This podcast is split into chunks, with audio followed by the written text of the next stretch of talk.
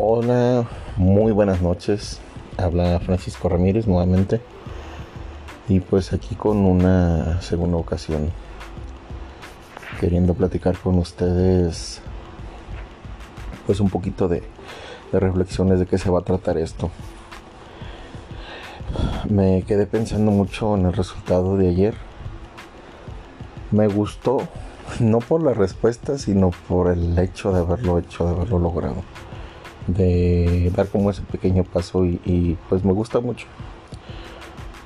Así que tal vez es un, ejercicio de, de catarsis todo esto y, y tal vez es algo que requiero para mi vida y pues si a ti te sirve de algo pues bienvenido y cualquier tipo de, de retroalimentación es súper agradecida. Eh, ¿De qué va a ir? Lo metí en el, en el blog de espiritualidad porque pienso fervientemente que es lo que más nos hace falta a la humanidad. Y no porque yo sea la persona con el mayor grado de espiritualidad que exista, ni nada por el, ni nada por el estilo. Ni siquiera soy una persona que siempre esté llegada a, a ese grado de iluminación o de sentirme que sé o que estoy en un modo seno. No. Creo que lo valioso que puedo rescatar de mi persona es el hecho de que a pesar de que siempre llegan crisis, situaciones, miedos, ganas de dejarlo todo, hundirme. Mm. Hay esa luz al final, esas ganas de levantarse, ese sacudirse el polvo y esa resiliencia. Y si algo creo que puedo compartir es eso. Y desde la parte espiritual creo que es como lo más valioso y lo más necesario para todos.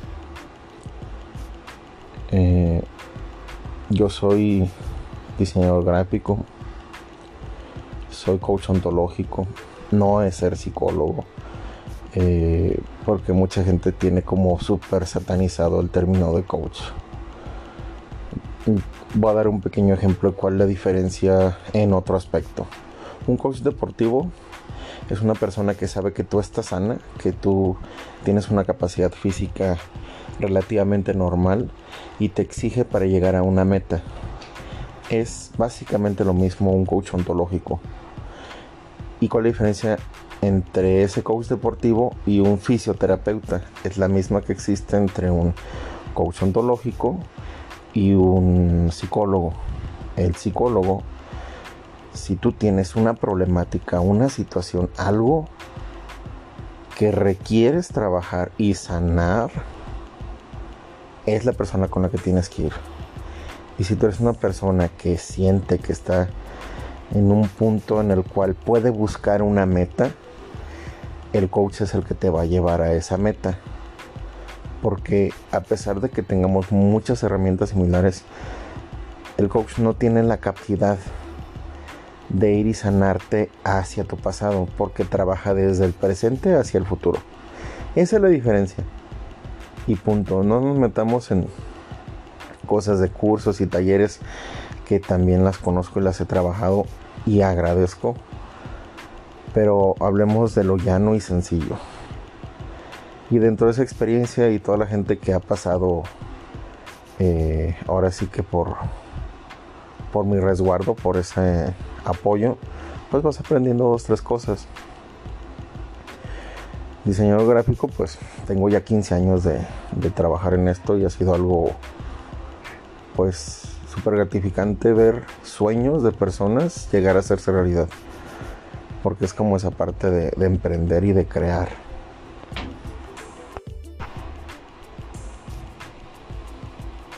Esta parte, pues, te deja ver un montón de cosas de la gente. Desde el hecho de trabajar con hambre hasta el trabajar con pasión que yo creo que lamentablemente es muy distinto y es algo que no se puede coordinar O trabajas por hambre o trabajas por pasión. Obvio que es mil veces mejor trabajar por pasión. Pero en este país, en esta situación y en muchas cosas, es muy difícil no trabajar con hambre. Y pues esta parte de espiritualidad y esoterismo. ¿Por qué esoterismo? Soy una persona que desde siempre ha estado muy allegada a esta parte de sí mismo.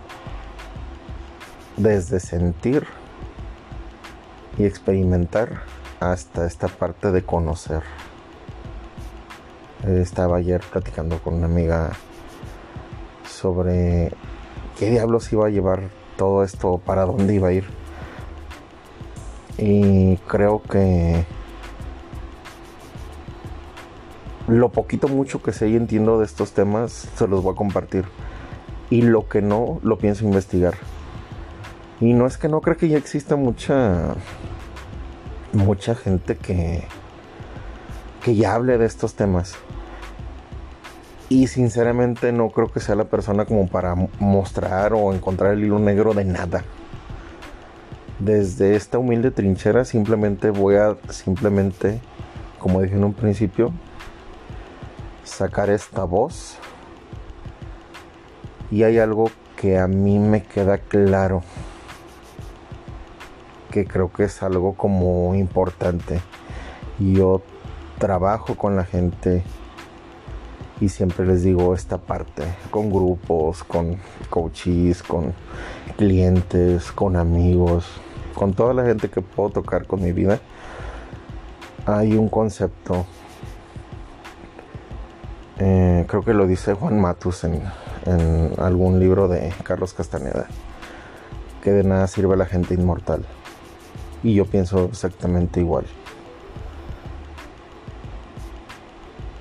La gente que cree que esta vida no va a terminar es la gente que no deja huella. Y la gente que no se atreve a dar un paso y dejar sembrado su huella en la tierra está destinado simplemente a desaparecer con las huellas del tiempo. El tiempo a todos nos va a llevar. Y esto que estoy hablando este día de hoy, tal vez a alguien le llegue y le funcione y eso es lo que busco. Pero tal vez simplemente se pierda en las arenas del tiempo y se desaparezca. Como todo.